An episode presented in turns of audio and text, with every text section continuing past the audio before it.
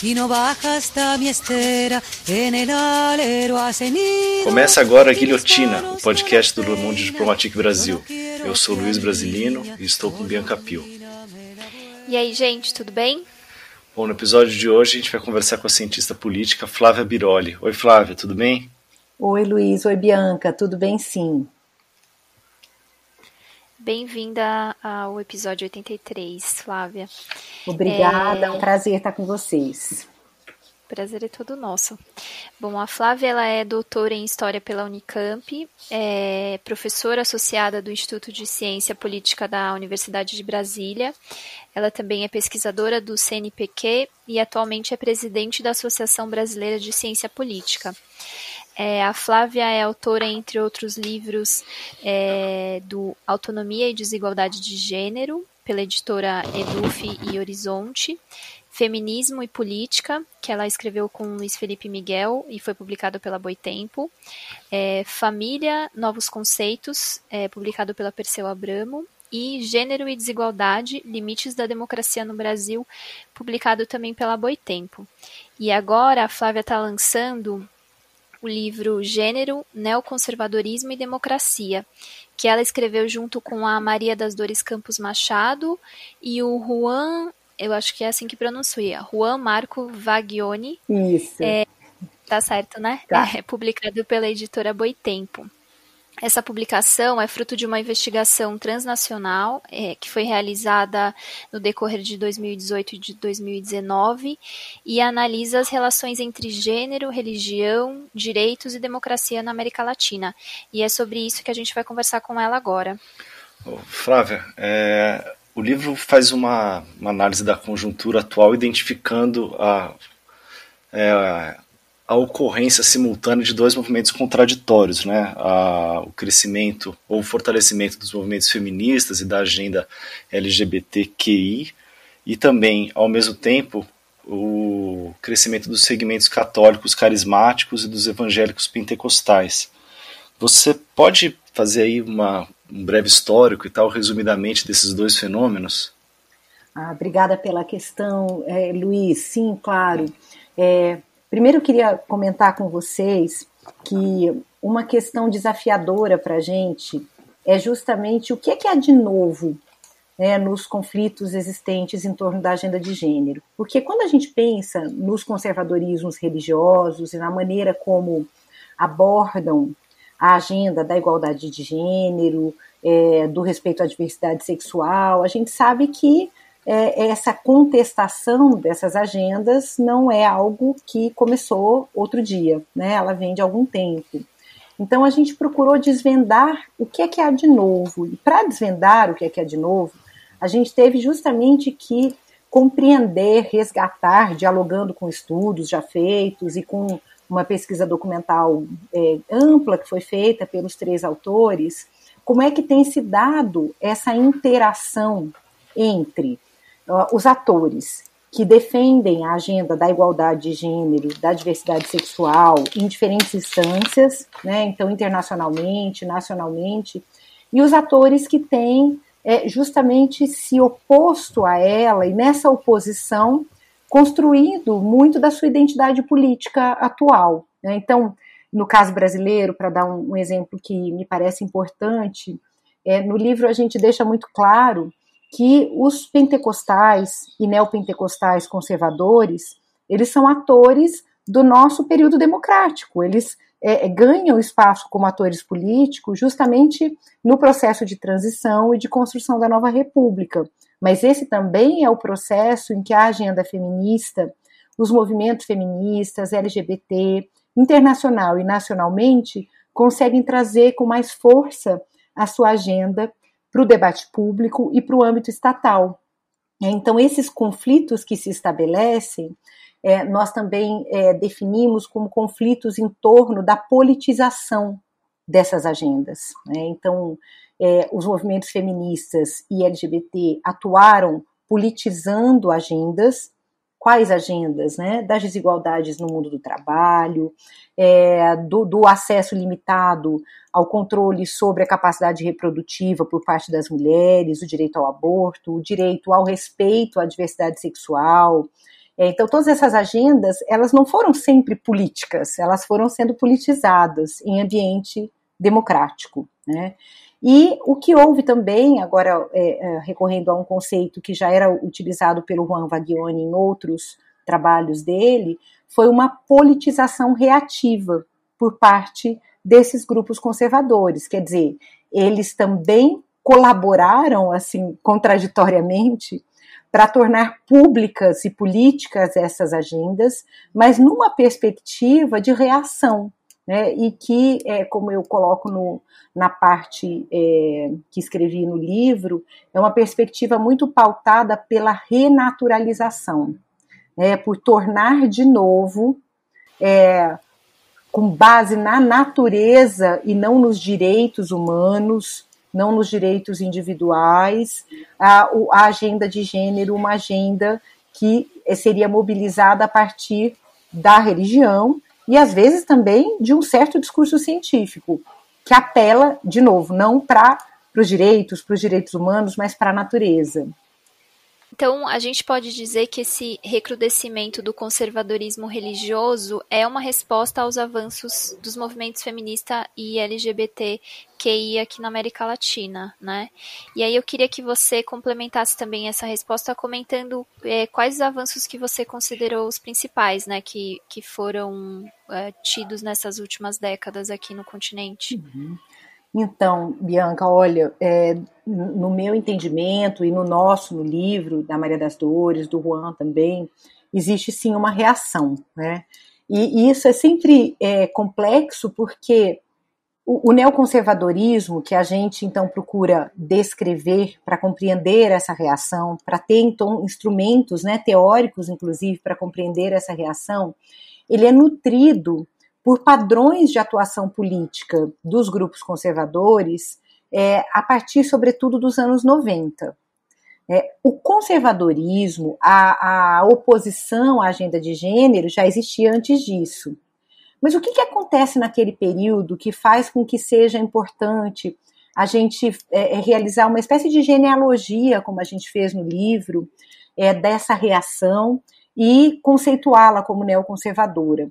Foi justamente nos anos 90 que o ciclo de conferências da Organização das Nações Unidas, né, o, o, chamado ciclo social das conferências da ONU, e aí eu destacaria sobretudo as conferências de 94 e de 95, é, esse ciclo de conferências permitiu que a agenda de gênero, a agenda da igualdade de gênero, a reivindicação de direitos, mas também do reconhecimento das mulheres como sujeitos na construção e na garantia a esses direitos nos espaços institucionais nacionais se tornassem um tema de relevância. Tema de relevância porque passa a fazer parte de documentos da Organização das Nações Unidas, porque passa a demandar compromissos dos Estados nacionais, mas também porque passa a ser um tema de disputa cada vez mais aguda.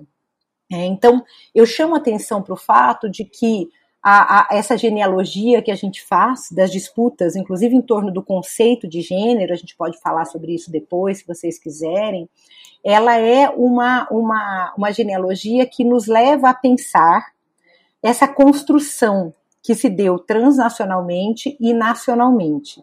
E a reação a esses avanços, que eu então situaria justamente nesse processo de politização nos espaços transnacionais e nacionais, ela é uma reação que se faz também em redes transnacionais. Então, essa é uma das características, inclusive, que a gente define como sendo é, é algo importante para se compreender o neoconservadorismo. Bom, de que avanços a gente está falando? Eu mencionei agora há pouco o próprio reconhecimento das mulheres como sujeitos na definição dos seus direitos e na construção de políticas para reduzir as desigualdades. Né? Então, se a gente olha a plataforma de Beijing, que completa agora 25 anos, né, da, da quarta Conferência Mundial da Mulher, que se deu em 1995 em Beijing, em Pequim, né, para utilizar o, o nome em português da cidade, a gente vai justamente verificar que ali há, ao mesmo tempo, uma agenda para a superação da, das desigualdades de gênero, mas também esse reconhecimento das mulheres como sujeitos políticos e dos feminismos como sujeitos coletivos para a construção de direitos, de políticas. Né? Então, esse é um ponto. E o outro é, sem dúvida, é, o debate mais é, politizado como parte da agenda de direitos humanos dos direitos sexuais e reprodutivos. É, esses são é, é, os temas, essas são as agendas mais conflitivas. Mas eu queria também lembrar que nesses mesmos anos 90, essa politização das mulheres como sujeitos políticos colocou novas questões para as democracias, né, para os regimes democráticos. A primeira lei de cotas nas eleições, ela é de 91, é a lei argentina. É interessante porque desde o começo dos anos 90, ainda que exista muito caminho pela frente, é, o percentual de mulheres eleitas para os parlamentos nos países latino-americanos triplicou entre 90 e 2016, né, que é o, o dado que eu tenho conjunto, ele triplicou. É, então, que, do que, que a gente está falando? A gente está falando de uma primeira lei de cotas de 91 até um momento em que a gente tem 16 países com leis de cota ou de paridade. E tem países na América Latina que hoje têm uma situação efetiva paritária. Né? Então, estão entre os países com maiores taxas de representação política. Eu junto essas duas coisas, sabe, Bianca, Luiz, porque é, é importante a gente compreender que essa reação neoconservadora ela é uma reação a deslocamentos nas relações de gênero que passam por lugares redefinidos para a atuação das mulheres na esfera pública. E, claro, também para a maneira como identidades e papéis vão sendo atribuídos. Né? Então, a questão da sexualidade, a questão do controle sobre os corpos, mas também a participação né, coletiva como sujeitos dos seus destinos, nos espaços político-institucionais, no âmbito internacional e no âmbito nacional, me parecem muito relevantes. É, são sempre avanços relativos, né? Os conflitos existiram em todo esse processo. Houve muita delimitação, inclusive, da possibilidade de avanços no caso dos direitos reprodutivos, por exemplo, no Brasil, esse avanço foi quase inexistente. A gente pode falar um pouco sobre isso se vocês quiserem depois. Ainda assim, há uma, uma construção do problema, uma reivindicação dessa construção de direitos e de políticas públicas, é, que significou eventos políticos muito é, é, que deslocam, sabe, as relações de poder. E então a reação é não só a participação efetiva, a avanços efetivos, mas a essa capacidade política, a, essa, a esse agendamento político dessas reivindicações.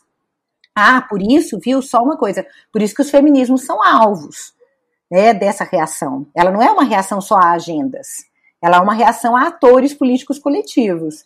E os feminismos são alvos porque eles foram atores nessa construção política com maior, maiores ou menores avanços, mas durante todo esse período. É, Flávia, você falou aí da, da, no, da noção, não, do, da, da, das disputas em termos, né, das disputas sobre o termo do gênero e tal, que é uma questão é, central aí desse novo, desse neoconservadorismo, né, que você coloca no livro.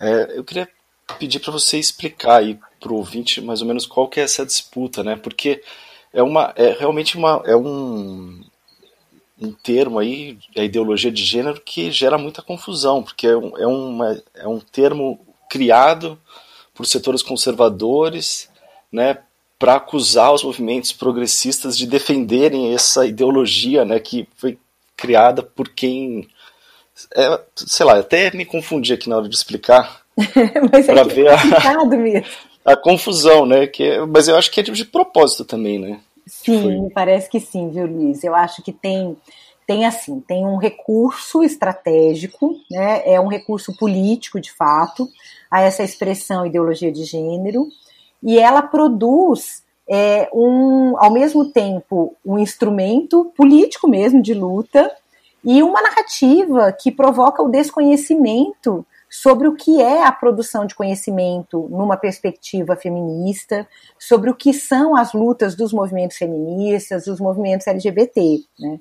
É, se você é, me permite, vou até contar um pouco da minha história nessa, na relação com o uso político dessa expressão. Né? Uhum.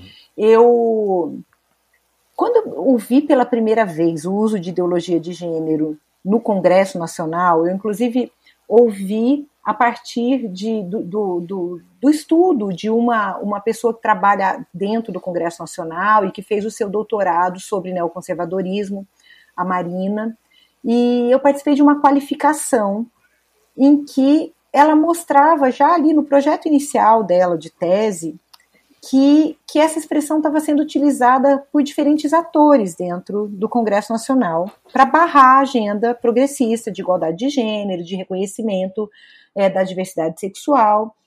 E eu tinha visto é, nas minhas pesquisas, eram pesquisas na época sobre direito ao aborto, sobre o debate sobre direito ao aborto no Congresso Nacional, é, o recurso a essa noção, mas era uma coisa assim tão.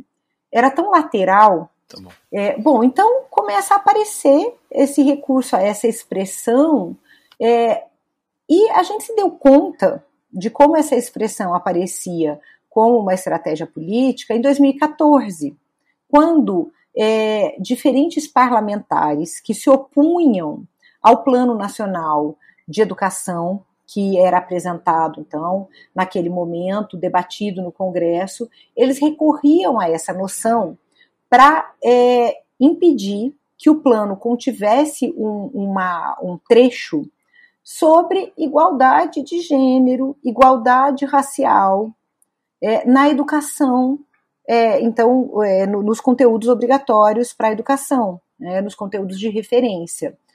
Então, eles utilizavam a noção de ideologia de gênero para impedir o debate sobre as desigualdades, os desrespeitos e a violência. Naquele momento, eu, contei um pouco essa historinha, porque naquele momento me parecia simplesmente uma bizarrice. Me parecia algo tão fora de contexto mas foi aí que comecei, junto com outras pessoas. A, a Maria das Dores Campos Machado já estava também nesse momento, a gente dialogava né, nesse momento, né, que é coautora desse, desse, nesse meu último livro. É, e nós começamos a, a nos deparar com o fato de que aquilo não era, não, uma bizarrice. Era parte mesmo de estratégias coordenadas. E foi assim que a gente passou de um olhar para compreender como é que o recurso a essa expressão é, acontecia na Câmara dos Deputados, sobretudo, para barrar, então, é, o Plano Nacional de Educação, a uma análise de campanhas regionais na América Latina e do recurso por organizações internacionais conservadoras a essa expressão, ideologia de gênero. É, o que, que eu, eu traria, assim, tentando ser mais breve, de explicação sobre por que o recurso à noção de gênero junto com a noção de ideologia. Né? É, eu falei agora há pouco sobre um processo de politização e sobre uma politização reativa. Né? São discussões que a gente faz no livro. É, essa noção de politização reativa eu já mencionei que, que é trabalhada pelo Juan em, em textos anteriores dele. É, bom, nesse processo aí que eu situei, principalmente a partir dos anos 90, a noção de gênero que ela emergiu no debate acadêmico já no final dos anos 70, se fortaleceu com as obras da Judith Butler nos anos 80. Ela trazia o quê? O entendimento de que é, os papéis, as identidades, as relações, elas não são um dado da natureza. Isso não é algo que é dito só pelas autoras e autores que trabalham com o conceito de gênero, mas é parte dessa construção da crítica feminista. Né? Então, olha, para eu poder entender que essas hierarquias que existem, que as mulheres ganharem cerca de é, 27% a menos que os homens nas mesmas ocupações, que isso não é um dado da natureza, eu tenho que ser capaz de compreender como se dá a construção dos papéis, a construção das identidades. Porque ela está na base da naturalização das hierarquias e das desigualdades. Né?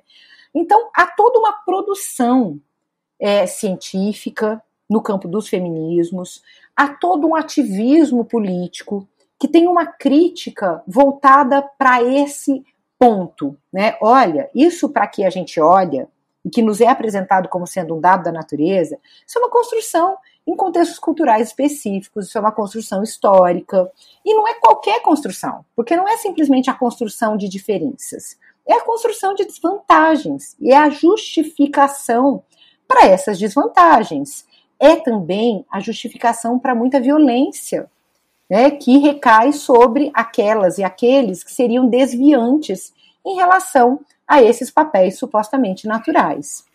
Quando esses movimentos conservadores trazem essa noção, e eu já vou falar sobre as origens dela, de ideologia de gênero, eles trazem o termo ideologia para dizer que essa crítica é ideológica e que o que resta de concreto, o que resta de fato é a natureza. Então, o que, que a produção teórica, os ativismos feministas e LGBT teriam feito? Eles teriam mobilizado uma ideologia contra a natureza. Poxa, mas olha, o que a crítica feminista mostrou é que essa natureza, na verdade, é a construção cultural, social, de desigualdades justificadas pela ideia de natureza. É ali que está a ideologia. Né? Se vocês quiserem, a gente pode dizer que eles é, fizeram o mesmo, o mesmo, é, eles utilizaram uma, um, um mesmo mecanismo, né, só que na contramão. Enquanto o pensamento crítico feminista, o ativismo político feminista, LGBT, é, mostrou que o recurso à noção de natureza é ideológico, justifica desigualdades e violências, eles pegaram toda essa produção de conhecimento, esse ativismo político de décadas, é, pela construção de direitos, que depende dessa desnaturalização e dizer, disseram isso tudo é ideologia. É, nós nos apoiamos na natureza, natureza que é a realidade dos corpos, né? É isso que eles trouxeram com essa noção de ideologia de gênero. Bom, eu acho que tem dois pontos, gente, que seria importante entender. Um, que a gente procura é, discutir no livro compreender no livro, para colaborar também é, com outras pesquisas sobre o tema, é por que, que essa noção de ideologia de gênero ela apareceu lá nos anos 90, na reação justamente é, à Conferência Internacional é, de Pequim, que eu já mencionei, um momento de forte politização no sentido progressista, de reivindicação de direitos. Então, é lá nos anos 90 que aparece essa noção de ideologia de gênero. Ela aparece a partir do catolicismo conservador tá? Mas ela permite alianças entre diferentes grupos já naquele momento. Por que que naquele momento se recorreu a essa expressão, mas foi só na segunda década dos anos 2000 que ela ganhou as ruas? Eu disse para vocês que eu vi pela primeira vez a utilização dela no Congresso, né? No Congresso Nacional no Brasil, para barrar é, trechos do Plano Nacional de Educação que falavam sobre é, igualdade de gênero, falavam sobre a superação da violência é, de gênero. É, mas daí eu comecei a estudar é, a mobilização neoconservadora na América Latina e nós com, começamos então a trabalhar juntos, né? Eu com Maria das Dores e com o Juan. É, e, e a minha parte da pesquisa foi a análise de protestos por toda a América Latina. E esses protestos eles ocorrem justamente ali em meados da segunda década dos anos 2000, mais precisamente 2015 e 2016 são momentos muito importantes e eles são protestos contra a ideologia de gênero. Eles são protestos contra a ideologia de gênero em defesa da família. E aí a gente tem uma chave, né, dos documentos do Vaticano, dos embates nas esferas transnacionais, nas conferências das Nações Unidas, a noção de ideologia de gênero passa a ser mobilizada politicamente de maneira que ganha adesão popular dentro dessa chave da defesa da família. E aí a gente já tem muito fortemente lideranças pentecostais e neopentecostais à frente dos protestos, por exemplo, que eu analisei na América Latina, e alianças entre católicos conservadores e pentecostais conservadores, e evangélicos conservadores, né, que são discutidas também é, no livro. Você falou, terminou falando da, de, é, que a chave seria a defesa da família, e aí acho que tem uma conexão com a, com a, com a ligação desse neoconservadorismo com o neoliberalismo, né? É, e aí essa defesa da família e a crítica à construção desse inimigo, ideologia de gênero, é, serve ao neoliberalismo para dar uma resposta às consequências econômicas, socioeconômicas das suas políticas. Tô, é, então, é, Luiz, isso é super importante.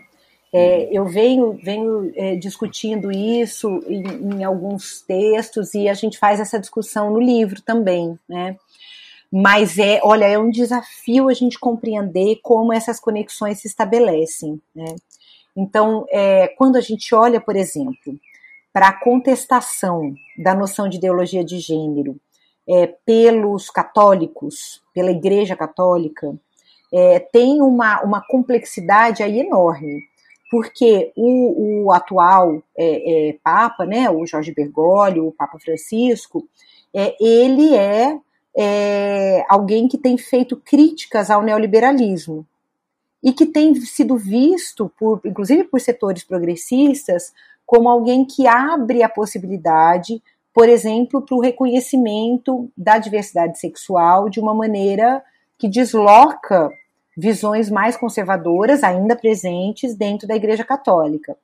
Mas o Papa Francisco também se utilizou, em mais de um momento, até falo disso no livro, da noção de ideologia de gênero, em nome da defesa da família, em nome da defesa das nossas crianças.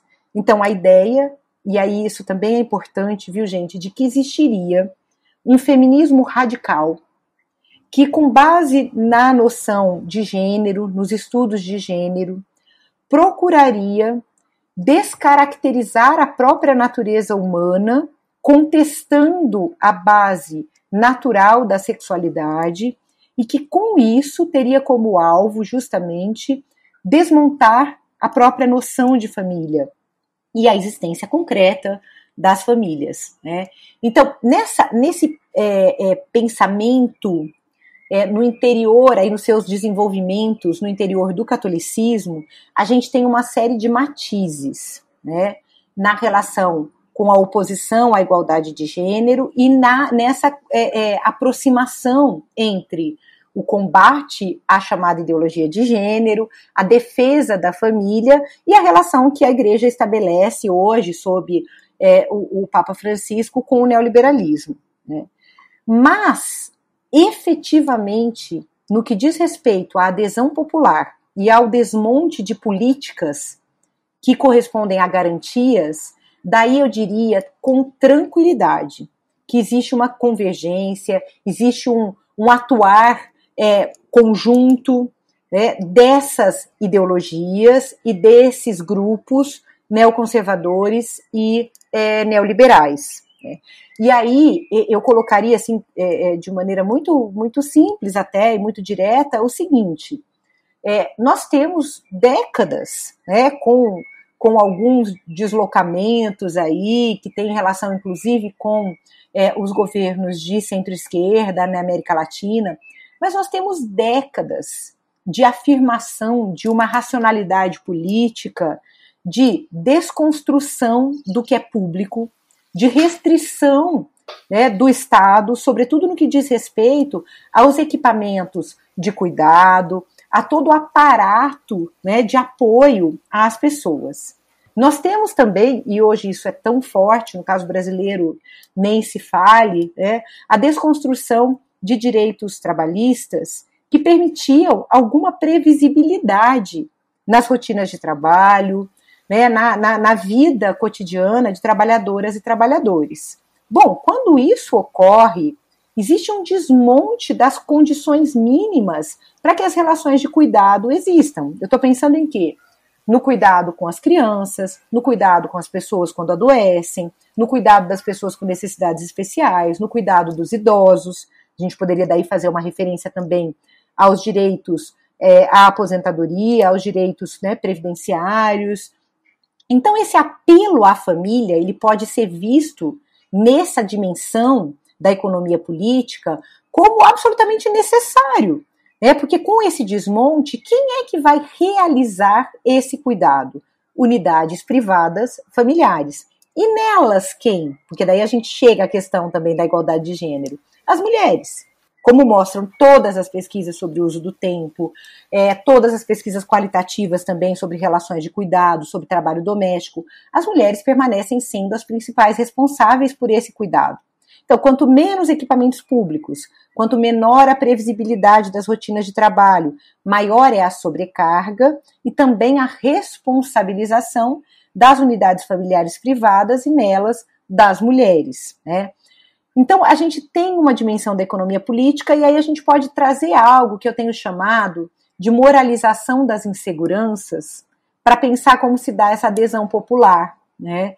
É, tem, tem colegas que têm falado em pânicos morais, eu também acho importante, é, mas eu tenho trazido essa noção de, de, moralização das inseguranças justamente para conectar, sabe, essa agenda neoconservadora a esse desmonte neoliberal. É real a insegurança das pessoas, é real a insegurança das famílias. Mas a razão dessas inseguranças não é de cunho moral. Ela tem a ver com o modo de organização da sociedade, ela tem a ver com esse desmonte né, das garantias sociais, do apoio estatal na forma de políticas públicas. É, então, nessa moralização, o que é que se produz? O entendimento de que os riscos existem, mas eles são de fundo moral. Olha, os riscos existem. E sabe onde eles estão? Na educação sexual nas escolas. E aí a gente vai lá para os protestos em diferentes cidades da América Latina no ano de 2016 e a gente vê lá as pessoas carregando cartazes muito parecidos em, em protestos no México, no Peru, na Colômbia, no Chile, é, no Equador, na Costa Rica, cartazes que dizem: não se metam com os meus filhos com mis hijos no te metas. Dos meus filhos cuido eu. E eles são cartazes mobilizando uma oposição a quê? A educação sexual nas escolas, aos direitos né, sexuais, aos direitos reprodutivos, a todo o debate público sobre identidade de gênero e sobre igualdade de gênero. E aí o que, que se diz nesses protestos? Nós estamos aqui para defender as famílias e as tradições porque o que ameaça as nossas famílias são esses, é, é, é, essas agendas né, de gênero, essa agenda da chamada ideologia de gênero, que ela é estrangeira aos nossos valores. Agora, olha que interessante, o alvo não é todo um conjunto de políticas de austeridade que poderiam ser definidas como estrangeiras também, certo? A gente está falando de, de, de um, um, momento né, histórico em que essa racionalidade emerge, emerge na forma, inclusive, que vin, numa forma que vincula os estados nacionais e restringe a possibilidade de atuação dos governos nacionais. Estou pensando nas agendas de austeridade fiscal. A gente pode falar um pouco do caso brasileiro depois. É, mas o que aparece nesses protestos não é isso. É a denúncia de agendas de igualdade de gênero, de respeito à diversidade sexual, como estrangeiras às tradições e ameaçadoras às famílias. Certo, Flávia. E uma, acho que no terceiro capítulo do livro, você investiga um pouco a conexão entre as disputas em torno da, da igualdade de gênero e os processos de erosão da democracia, ou desdemocratização, né, que você também cita. Então, eu queria que você é, explicasse para quem está ouvindo qual é essa conexão e se esses processos de desmonte da democracia, enfim, erosão, eles vêm sempre acompanhado de uma disputa em torno dessa da agenda de gênero. E aí talvez seria legal citar exemplos de alguns países. Legal, Bianca, ótimo. Assim tem a oportunidade de falar um pouco sobre isso e de chegar ao Brasil também, como um dos, um dos casos, né? É, para se pensar essa relação entre é, o desmonte das democracias, a, o autoritarismo e a agenda de gênero. É, então, nesses anos recentes, emergiu um conjunto de, de análises, de estudos sobre é, processos de desconsolidação da democracia, de erosão da democracia, é, até mesmo alguns deles é, trazem a noção de pós-democracia. A maior parte desses estudos se volta para pensar a América do Norte, para pensar a Europa. É, poucos deles traziam né, a América Latina como referência para pensar esses processos. Então, uma das questões que eu colocaria antes de chegar à discussão sobre gênero é que a gente tem, no caso da América Latina, é, processos que são muito distintos desses que foram analisados na Europa, nos Estados Unidos, porque a gente tem que pensar as características de regimes democráticos em contextos de é, é, enorme desigualdade, como é o caso do Brasil. Né? Então, esse é um ponto. Esse é um ponto que me parece importante.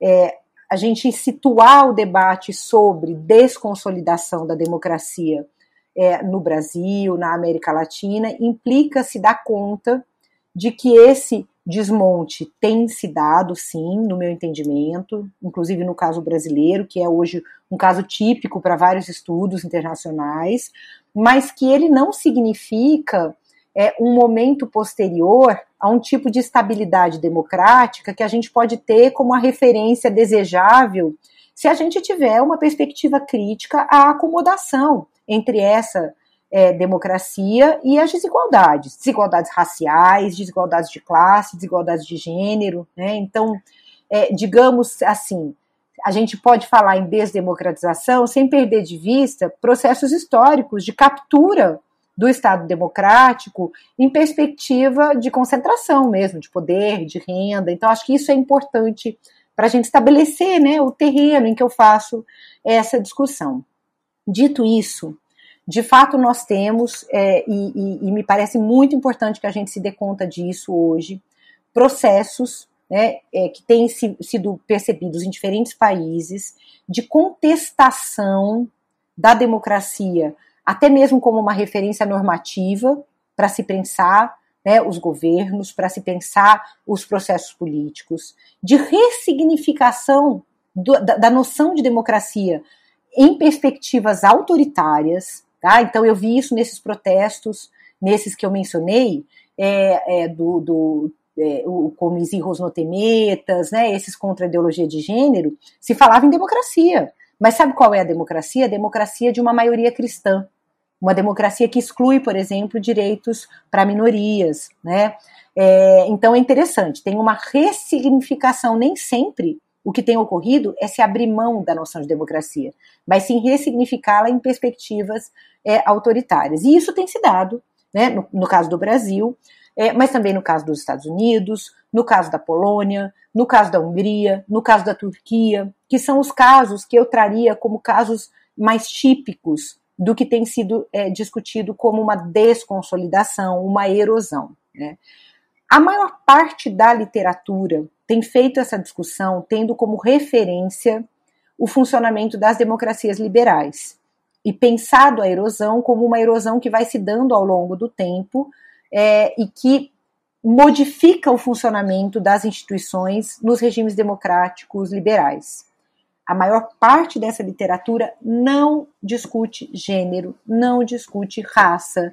Né? E aí é isso, por exemplo, como morrem as democracias, né, do Ziglar e do Levitsky, que se tornou um texto de referência nesse debate, sobretudo com públicos amplos.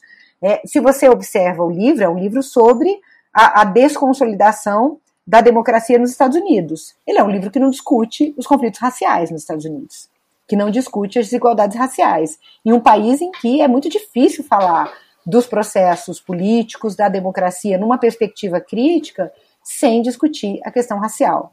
Então, o que, que eu procuro fazer nesse capítulo do livro que você mencionou? Eu procuro indagar essa literatura de uma perspectiva de gênero, para daí olhar para o quanto esses processos de desmonte eles têm sido atrelados a uma contestação dos fundamentos de agendas igualitárias, entre elas a agenda da igualdade de gênero. E aí, nos países que eu mencionei, é, eu, eu é, principalmente, sabe, me, me chama muita atenção a proximidade né, da, da reivindicação conservadora é, de, de papéis tradicionais, no caso do Brasil, no caso da Hungria e no caso da Polônia. É muito interessante, são contextos distintos, mas o tipo de reivindicação né, de, de papéis tradicionais, de tradições que seriam então inconciliáveis com a reivindicação de direitos pelos feminismos, é, pelo, pela agenda de direitos humanos, isso tem aparecido de maneira muito semelhante no caso brasileiro, no caso da Hungria, no caso da Polônia. Né? Então, o que, que chama a atenção? E aí é essa discussão que eu faço no livro. É, primeiro, chama a atenção que essa contestação dos fundamentos da igualdade de gênero apareça como estratégia, mas também como agenda efetiva de governantes de extrema direita, né, com tendências autoritárias, em é, é, regimes, países em que tem se dado processos de erosão das democracias. Esse é um ponto. O outro ponto é que chama atenção o fato de que essa contestação da agenda da igualdade de gênero, que tem como uma das suas estratégias o uso da noção de ideologia de gênero, ela tenha permitido a alguns desses governantes é, é, é buscar apoio popular com base nesse nesse discurso de defesa da família e das tradições. Então, se a gente olha para o caso gover do, do, governo de Jair Bolsonaro no Brasil, a gente vê um governo absolutamente antipopular nas suas políticas, na sua agenda. Né? Vou deixar em suspensa a questão do auxílio emergencial, né? pensando na agenda com a qual ele foi eleito, na agenda que eles buscaram implementar no governo, na perspectiva neoliberal, ultraliberal que está presente, no desmonte de direitos. Mas esse governo, com base na contestação é, dos feminismos, da agenda da igualdade de gênero, ele se apresenta como um governo alinhado com as sensibilidades populares, né, por assim dizer. Quer dizer, ele se apresenta como alinhado a uma agenda que ele vocaliza como sendo popular de defesa da família. Então, o que eu chamaria atenção é o seguinte: além dessa, digamos, coincidência entre essa emergência de governos de extrema direita é, e a, a, a, mobilização, o recurso a esse conservadorismo contra a igualdade de gênero e os direitos sexuais, além dessa coincidência, há uma utilização, há um recurso a, essa, a esse conservadorismo, a essa contestação da agenda da igualdade de gênero como uma forma de situar né, como tendo um caráter popular, governos autoritários, governos antipopulares. Então há um processo aí que chama atenção do ponto de vista eleitoral e pós-eleitoral, porque tem a ver com um elemento fundamental da erosão das democracias nesse momento, que é o apoio popular a governantes de extrema direita, a governantes com tendências autoritárias que operam contrariamente às democracias, não só no sentido de erodir instituições, mas também no sentido da erosão dos valores democráticos, né, da pluralidade, do respeito à diferença, das garantias, inclusive, aos direitos individuais. É, e Flávia, e, e, falando nessa questão da erosão da democracia, é, tem um, uma frase curtinha que você colocou no, acho que também está no terceiro capítulo do livro, que é a erosão da democracia não acontece necessariamente com uma ruptura. Quer dizer, a gente às vezes fica é, esperando que vai ter um golpe e, e etc, que, algo que seja mais radical, mas a democracia ela vai se corroendo com essas pequenas coisas é, dentro do jogo democrático, né? Eu queria que você comentasse um pouco sobre isso, porque acho que a gente está bem nesse momento no Brasil que a sensação, pelo menos que a, que a gente tem, é essa, né? É, Bianca, sem dúvida. É, então, eu acho importante a gente é, é, se dar conta de que existem dimensões institucionais e não institucionais dessa erosão, né? É, no Brasil, as discussões têm sido é, bastante voltadas para a relação entre os poderes. Né? Então, é claro que quando o executivo procura avançar é, é, no seu domínio sobre outros poderes, é, de diferentes maneiras, sobre o judiciário principalmente, a gente tem riscos bastante uh, significativos, né? É, numa perspectiva, inclusive, de se pensar essas instituições numa democracia de tipo liberal, né? Então, os controles possíveis, as formas de limitação dos excessos de poder que a tradição é, liberal coloca como fundamentais para se pensar regimes democráticos liberais vão sendo abalados. Né? É, junto com isso, me parece importante a gente se dar conta de algo que está entre o institucional e o não institucional, que é o recurso às forças de segurança, né? É, forças militares, policiais, como uma forma de estabelecer os parâmetros do jogo político. Né? Então, é, me parece que a gente tem riscos muito importantes na medida em que um recurso, que aliás é, é muito interessante a gente observar, né? Aí eu estou saindo do que é discutido no livro, mas uma parte desse, desse recurso bolsonarista é, é de forças policiais, ele é, tem um, um, um laço aí com o que foi o lavajatismo nesses anos recentes. E eles agora né, se distanciam do lavajatismo, mas mantêm, por exemplo, estratégias né, por meio de é, operações da Polícia Federal, etc., para atingir é, oponentes políticos. Né? Então, independentemente do valor dos governantes que estão sendo atingidos, nós precisamos nos dar conta de que essa é uma das questões mais graves no processo de erosão da democracia no Brasil hoje.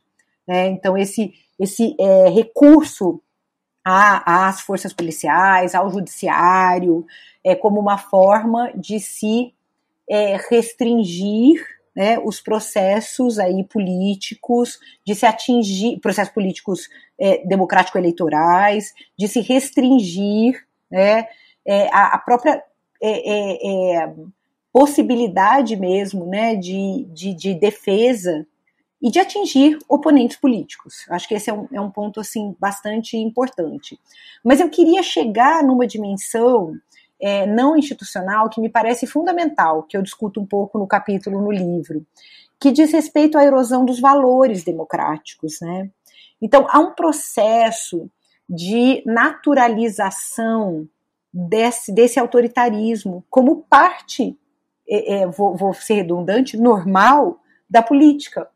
Né? Então há um processo que vem se vem ganhando forma no Brasil, é, pelo menos desde o impeachment, é, é, o golpe de 2016, é, que afastou Dilma Rousseff, de normalização de é, perspectivas autoritárias na política.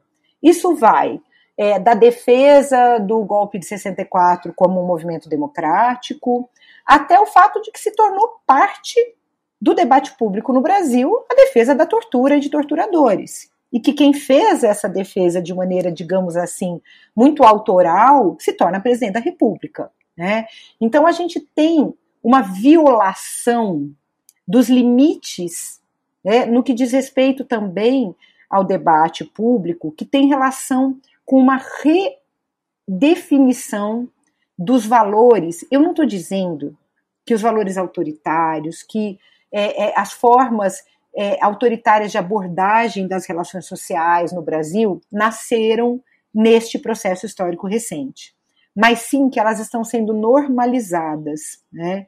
É, a Wendy Brown, que é uma das autoras de referência na discussão que eu faço sobre desdemocratização, ela, ela diz o seguinte, quando ela fala da desdemocratização, ela diz que é, no, no, processo de desconstrução das democracias, dos valores democráticos, é, e de construção, por outro lado, do cidadão não democrático, como ela chama, é muito importante o fato de que as desigualdades não são simplesmente vistas como normais, mas também como a norma.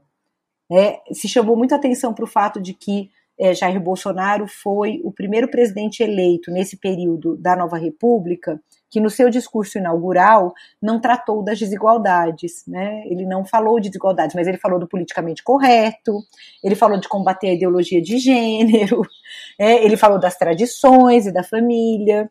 Então a gente tem um deslocamento que vai mostrando como se naturalizam é, visões não pluralistas, visões iliberais também, me parece importante, mas principalmente uma visão não igualitária, que é uma visão de referência. Do meu ponto de vista, né, na, na, na percepção que eu compartilho com, com diferentes autores que analisam também essa racionalidade neoliberal, a sua relação com o neoconservadorismo, esse é um efeito né, de décadas de é, construção de sociedades muito desfuncionais do ponto de vista das solidariedades, em que essa racionalidade voltada para a realização dos indivíduos e de suas famílias, como se fossem empresas, né, como se fossem é, apostas é, no sentido de serem eles mesmos capitais né, que têm que manter o seu valor. Então, há, há um processo histórico que permite que, nesse momento, se tenha, se explorem né, essas desigualdades como um fato normal e se desloquem agendas de garantias de direitos é, é, de uma maneira que, que não é vista necessariamente como um problema por uma parte considerável da população.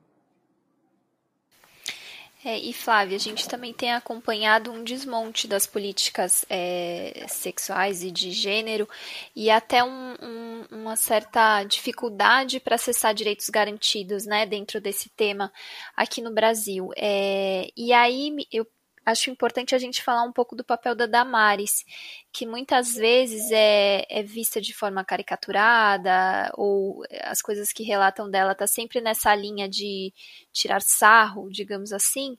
Mas eu queria que você comentasse justamente do papel dela dentro do projeto de governo do Bolsonaro. É, é ao que me parece, ela exerce um, um, um papel fundamental, não? Sim, é super importante, Bianca.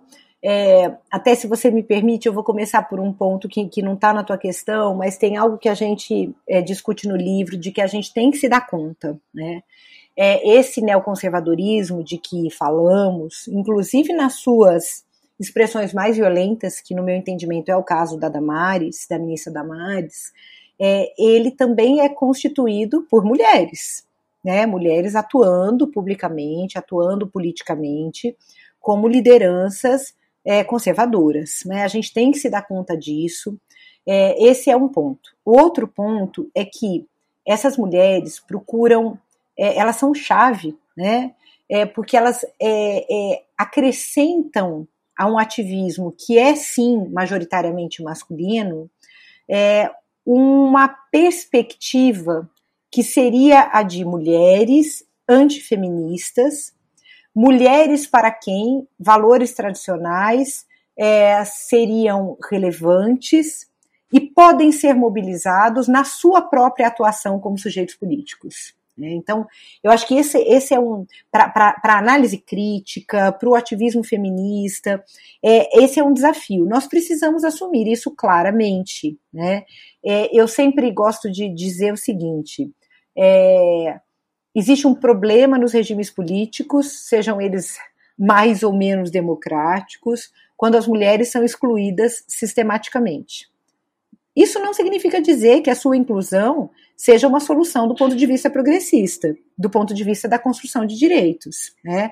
Agora, se nós queremos é, é, interromper né, essa rodinha da política girando e se reproduzindo como é política masculina, nós precisamos aceitar o fato de que entrarão mulheres com perspectivas distintas, e no nosso caso, nessa perspectiva é, é, da pesquisa que é apresentada no livro, é muito importante entender que partidos políticos, grupos, né, movimentos políticos neoconservadores têm sim dado espaço para mulheres.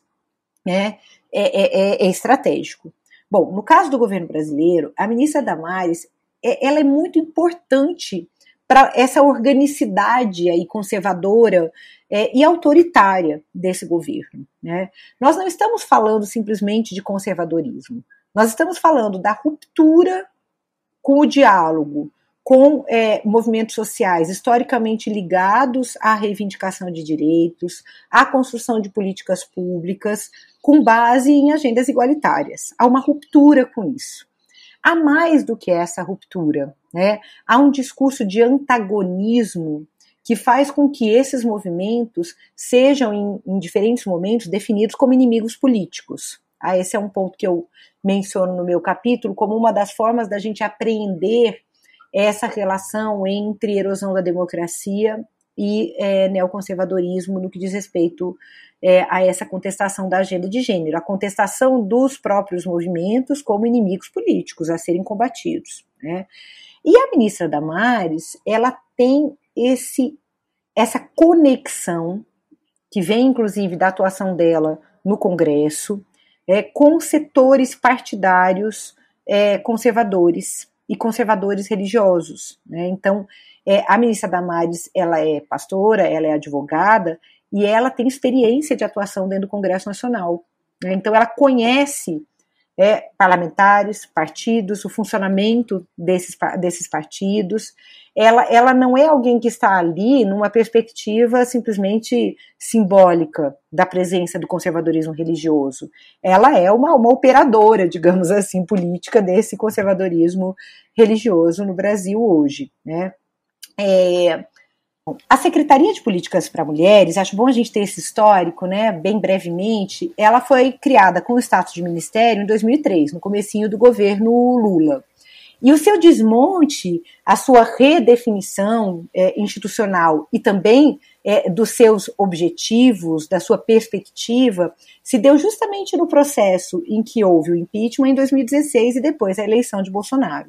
Quando houve o impeachment em 2016, entre 2016 e o final de 2018, o que houve foi uma perda da relevância da secretaria. Né? Ela ganhou outros formatos institucionais, nem vem ao caso falar sobre isso aqui. Mas quando chegam as eleições de 2018, nós temos como um componente do antipetismo e da ascensão da extrema-direita naquela eleição o antifeminismo. Né? Então, a gente vem falando aqui de é, conservadorismo, mas eu acho que a noção de antifeminismo é importante também para a gente entender o que é essa secretaria e o que é a atuação da ministra Damares Alves. Né? Então, naquele momento, com a eleição de Bolsonaro, há um novo giro, um novo deslocamento.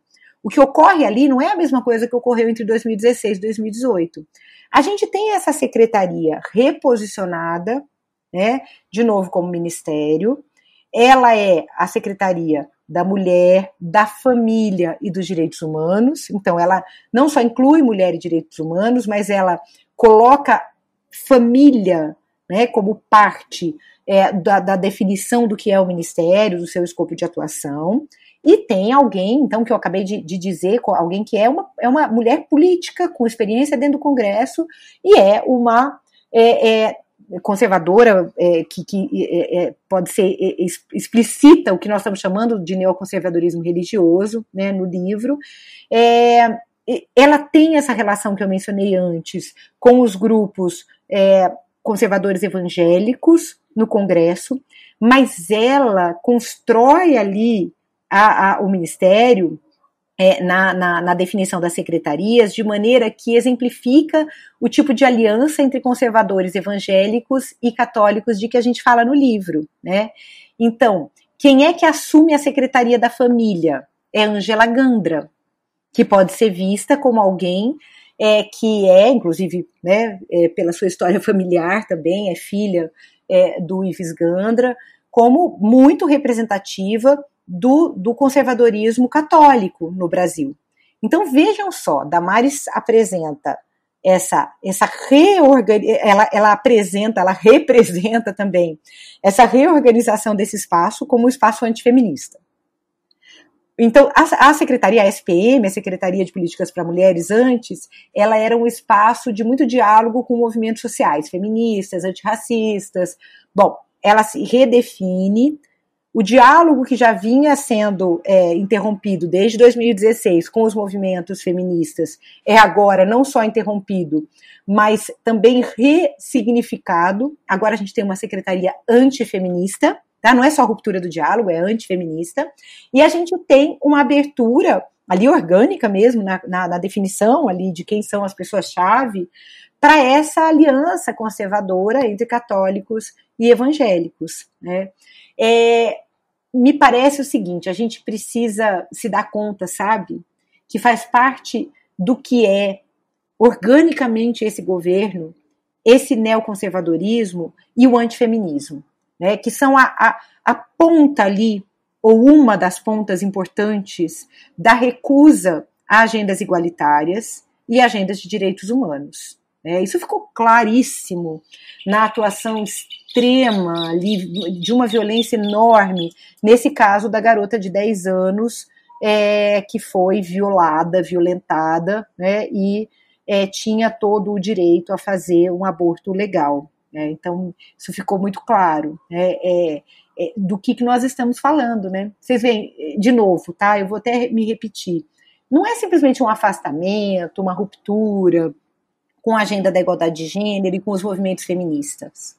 É o antifeminismo, é a contestação radical dessas agendas igualitárias e de direitos individuais nessa perspectiva progressista em que foram construídas nas décadas recentes.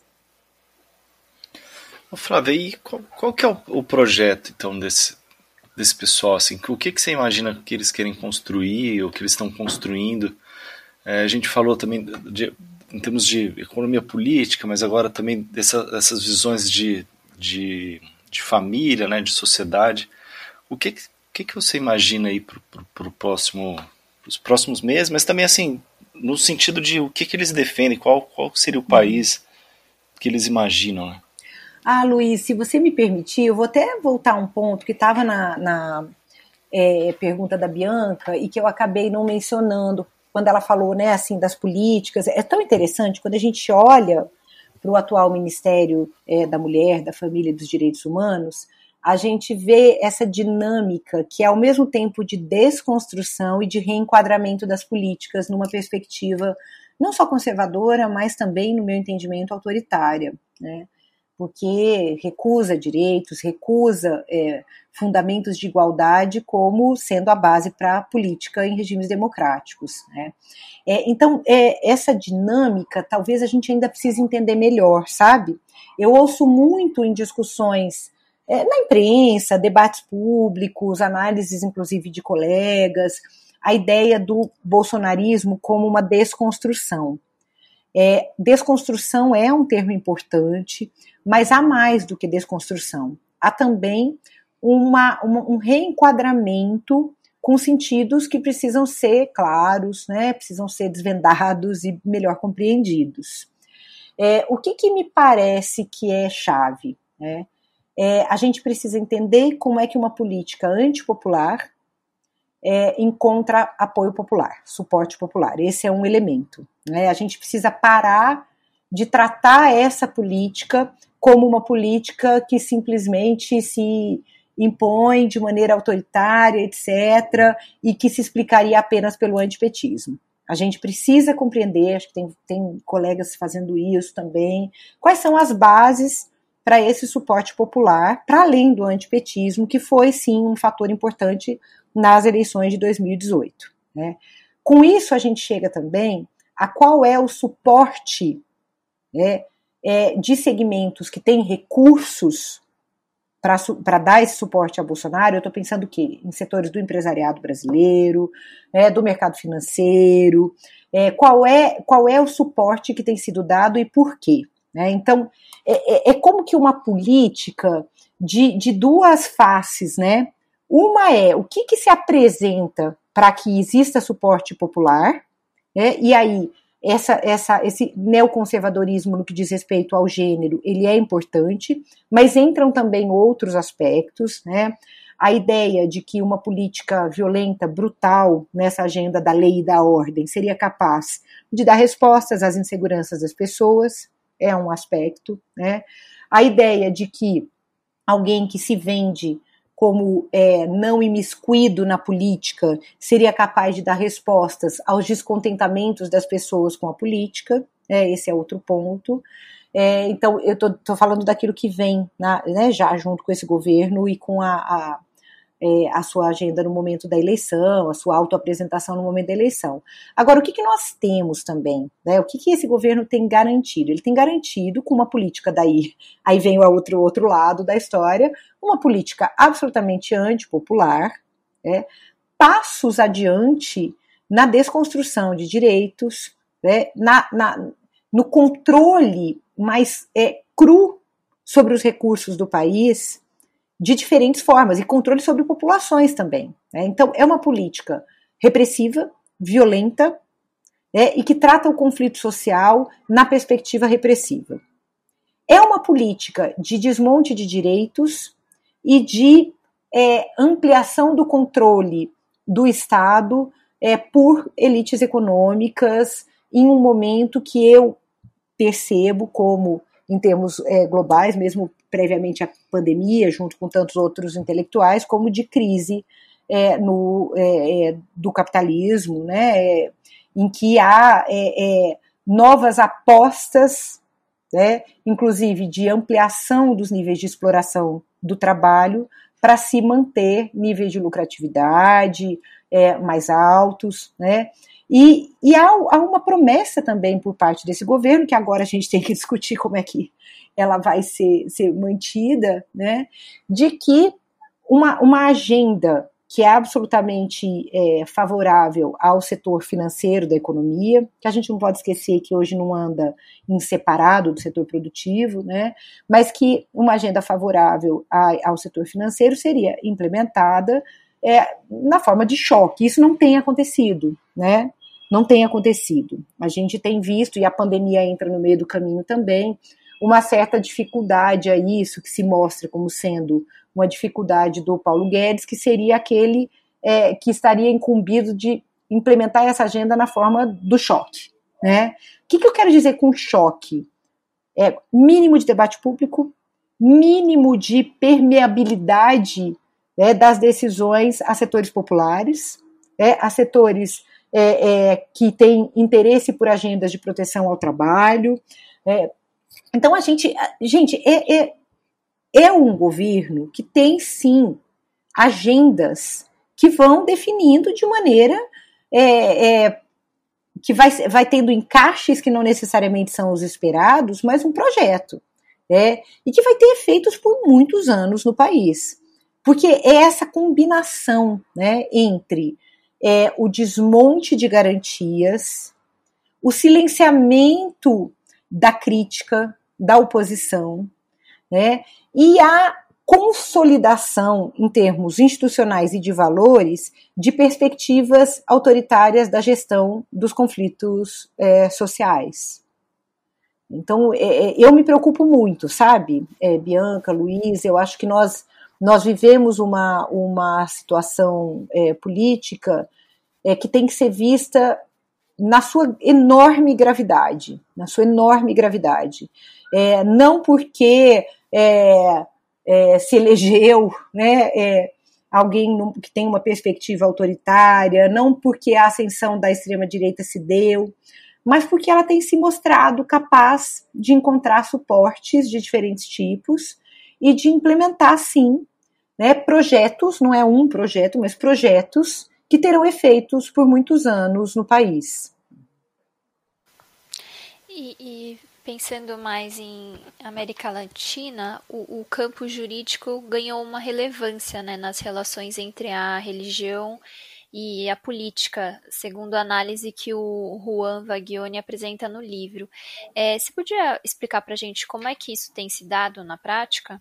É, então, é super importante isso, Bianca, no livro. Né? O, o, o Juan tem feito essa discussão já há muito tempo nos estudos dele, e a parte do livro em que ela é mais forte, porque até para explicar para as pessoas, a gente construiu esse livro todo com muito diálogo, é, e, e o formato que ele assumiu é que há partes que foram assinadas conjuntamente e há partes que foram desenvolvidas de maneira mais autoral, digamos, mesmo tendo havido sempre idas e vindas nos textos, né?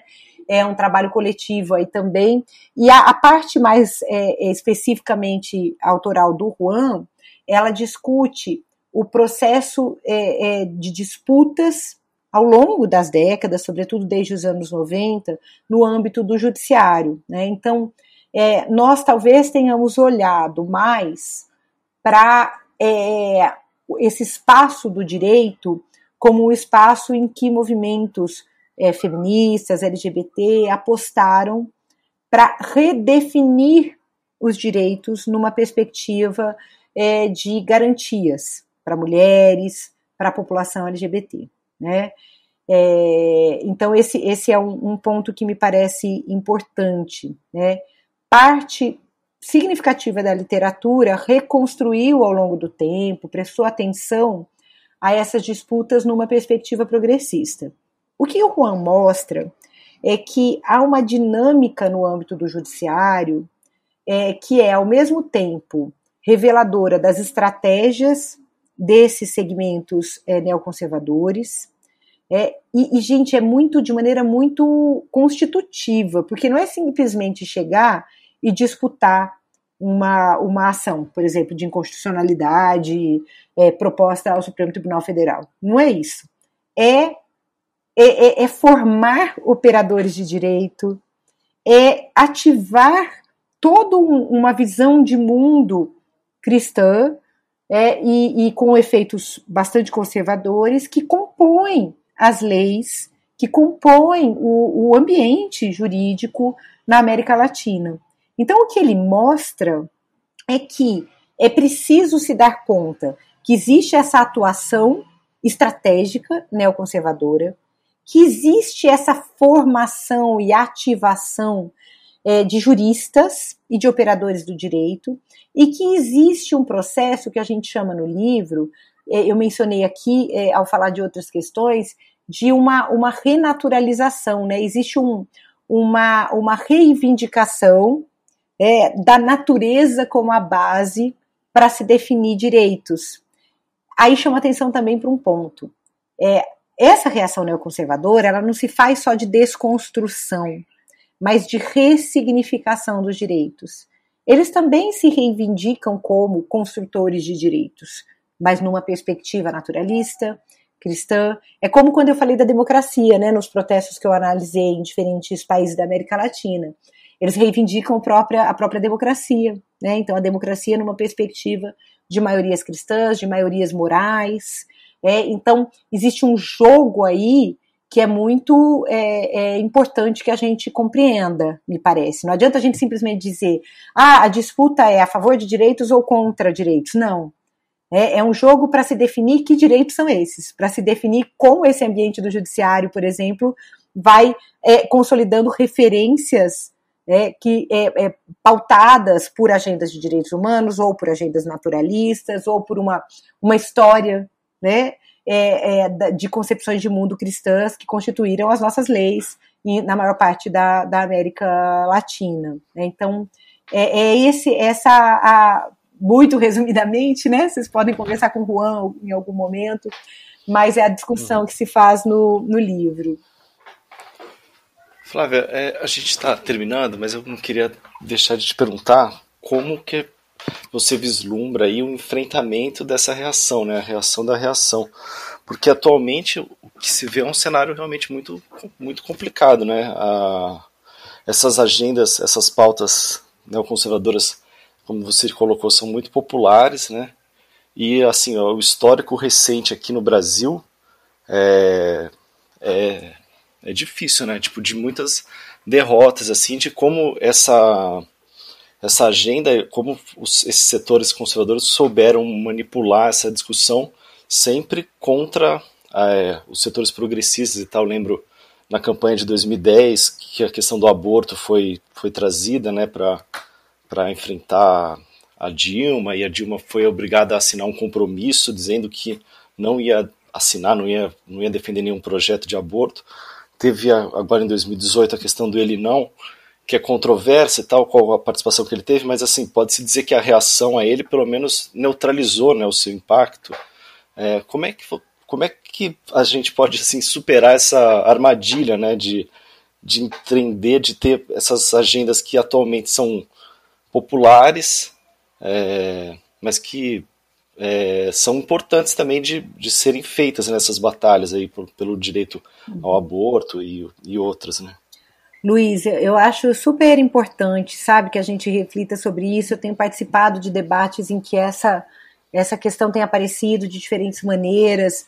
É, eu queria é, dizer algo que eu tenho colocado em, em, textos que eu, que eu publiquei recentemente, nos últimos tempos, e também é, é, bem discutido no, no meu livro de 2018, no Gênero e Desigualdades, Limites da Democracia no Brasil, que é que os feminismos, é, e aí eu complementaria aqui, assim como os movimentos negros, antirracistas, eles não têm simplesmente ativado a luta por agendas específicas. Eles têm trazido à arena pública determinadas concepções da política democrática, visões de democracia, visões de Estado. Né? No caso dos feminismos, que eu, nas minhas pesquisas, é, é, trabalho, claro, com mais sistematicidade, é, as mulheres, as mulheres negras, nos anos 80, no nosso processo de transição, elas não estavam ali reivindicando apenas agendas específicas. Se a gente olha a Carta das Mulheres Brasileiras aos Constituintes, no momento da Constituinte, né, em 86, 87, o que, que a gente vê? Existe ali uma visão de Estado, existe uma visão de democracia. Né? Então, no campo progressista, me parece que é muito importante que isso seja claro. Né? As mulheres, é, as mulheres negras, é, a, as pessoas LGBT, é, elas não querem ser consideradas como uma espécie de é, é tijolinho para se reconhecer a importância de agendas específicas. Né? São parte de processos de construção e de ressignificação da política democrática. Para mim, o ele não foi isso. O ele não foi, mostrou a capacidade né, de diferentes grupos feministas e de mulheres de ir para as ruas, dizer não para a extrema-direita e dizer qual é a democracia que nós queremos. Né? É, tem sido muito difícil, eu acho que você tem toda a razão, tem sido muito difícil. É claro, né? Acho que ninguém discordaria disso. Mas eu vejo muita coisa brotando, muitas é, formas de articulação política. É, o que me parece é que elas têm se dado muito mais num nível micro do que naquele de uma articulação político-partidária mais ampla. Né? Então, é, eu, eu tenho, ao mesmo tempo, uma imensa preocupação, como eu já disse, e uma enorme esperança né, de que essas articulações, essa construção coletiva da crítica no, no, na política, na ação política, ela vá gerar articulações é, em nível político-partidário é, que permitam integrar diferentes potências é, no campo da esquerda, no campo progressista, com condições, com adensamento para fazer frente a esse desmonte de que a gente tem falado e a esses outros projetos no plural, né, que são projetos de construção de sociedades mais violentas, menos solidárias, nas quais as pessoas se sentirão mais inseguras. É, o que eu tenho conversado, colocado nos debates de que eu participo, é uma questão que não é nova, né? é como é que essas nossas concepções solidárias de democracia, é, que reconhecem a relevância da política, como é que elas podem é, se transformar em chaves é, para a construção popular coletiva de adesões e de alternativas. Né? Porque o que a gente tem visto é justamente um, é, há, um, há uma, um, um, recurso estratégico às inseguranças das pessoas, né, como uma forma de construção de sociedades ainda mais inseguras, ainda menos solidárias. Né? E eu falo, olha, a partir dos feminismos, né, como, como pesquisadora, como intelectual, mas também como alguém que, que se define como uma feminista, é, nós temos alternativas coletivas solidárias que fazem muito sentido para o que é o enfrentamento das pessoas no seu cotidiano, com vidas muito difíceis, muito precarizadas, né? Então isso no processo da articulação política, político-partidária, isso não é agente específica, isso é visão de política, é visão de democracia com é, potência de apelo popular, né, com potência de construção popular é, coletiva. Eu acho que esse é o caminho. É fórmula, não é mas eu não vejo nada fora disso, sabe, Luiz e Bianca? Uhum. Acho que nós temos muito a construir pela frente. Sim, perfeito. Obrigadíssimo, Flávia. Foi uma ótima conversa. Eu é que agradeço. Agradeço pelas questões, pela conversa. É um prazer falar com vocês. Prazer foi todo nosso, Flávia. É isso, né, Luiz? Chegamos sim, sim. ao final Mas, de é, recados.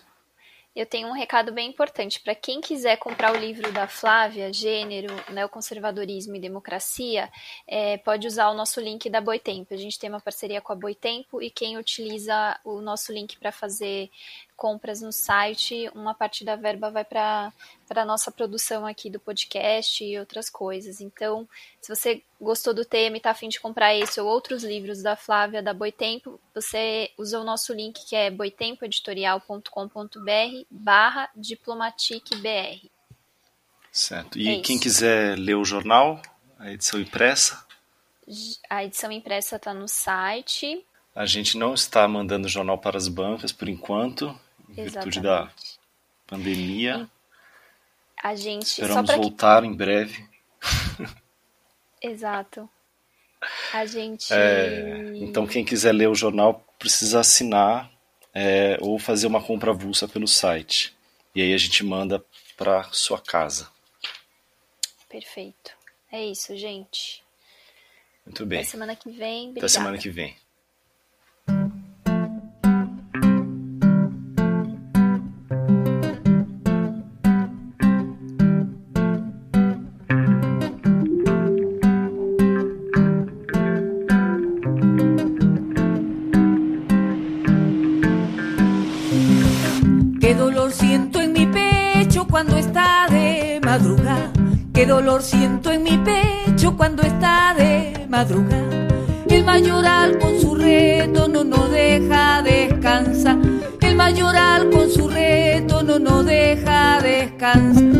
Las cuatro de la mañana cuando el sol se va a asomar.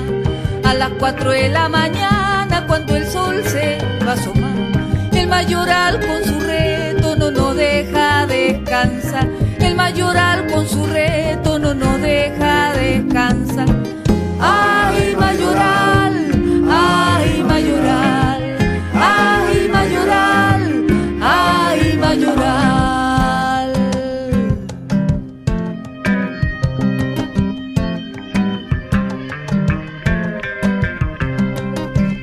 dolor siento en mi pecho cuando está de madrugada. Qué dolor siento en mi pecho cuando está de madrugada. El mayoral con su reto no nos deja descansar. El mayoral con su reto no nos deja descansar. A las cuatro de la mañana cuando el sol se va a asomar. A las cuatro de la mañana cuando el sol se va a asomar. Mayoral con su reto no nos deja descansar. El mayoral con su reto no nos deja descansar. Ay, mayoral, ay, mayoral, ay, mayoral, ay, mayoral, ay, mayoral, ay, mayoral, ay, mayoral, ay, saca tu machete, Cipriano,